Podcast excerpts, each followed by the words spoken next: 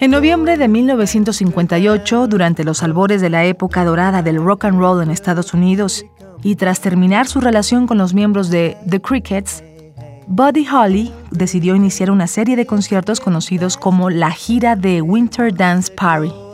Entre los músicos invitados a tocar con Buddy se encontraban Gilles Perry Richardson, conocido como The Big Bopper, y el músico de ascendencia mexicana Richie Valens. Durante la gira, el autobús que los transportaba sufrió una serie de averías que finalmente lo volvieron inabordable, por lo que los músicos decidieron rentar una avioneta que los trasladara desde Clear Lake, Iowa, hasta su presentación en Moorhead, Minnesota. El 3 de febrero de 1959, Bobby Holly, Big Bopper y Richie Valens abordaron la Beechcraft Bonanza 35 que los transportaría más allá de su destino. Quizá por errores en el clima o por la inexperiencia del joven piloto, la avioneta sufrió un accidente. La posteridad guardaría este evento que se cobró la vida de tres grandes músicos como el día que murió la música. Sin embargo, el espectáculo debe continuar.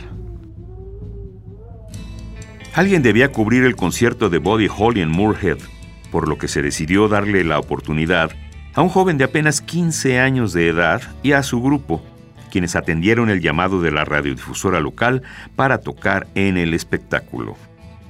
Esa banda, formada apenas una semana antes de la tragedia, The Shadows, permitió que el joven se ganara rápidamente la simpatía del público y los productores. La tragedia de tres grandes músicos fue también la oportunidad de oro para hacer brillar la estrella de Bobby B.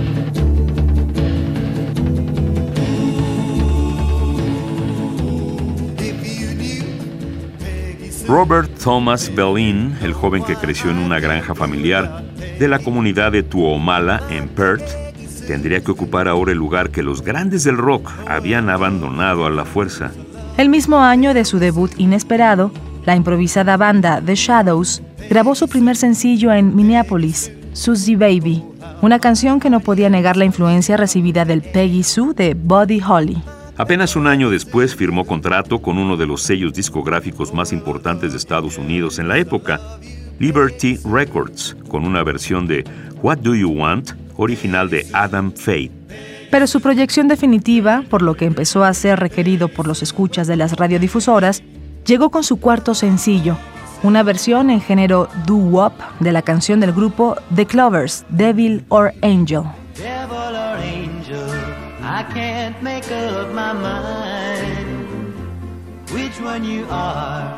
I'd like to wake up and find devil or angel.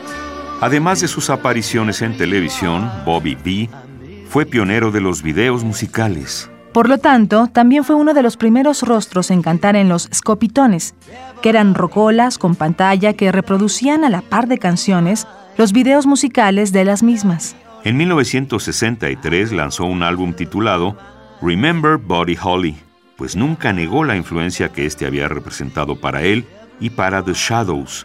Podemos decir que Bobby B era la conjugación perfecta entre suerte y talento, además de la iniciativa para aprovechar ambas. Otra muestra de ello es la amistad que formó a sus inicios de su carrera con un músico que decía llamarse Elston Gunn, aunque su verdadero nombre era Robert Allen Zimmerman quien hasta la fecha es más reconocido por su nombre artístico, Bob Dylan. My tears are falling cause you've taken her away. And though it really hurts me so, there's something that I've gotta say. Take good care of my baby. Please don't ever make her blue. Just tell her that you love her. Make sure you're thinking of her in everything you say and do.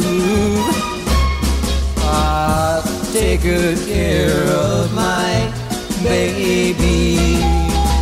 Now don't you ever make her cry.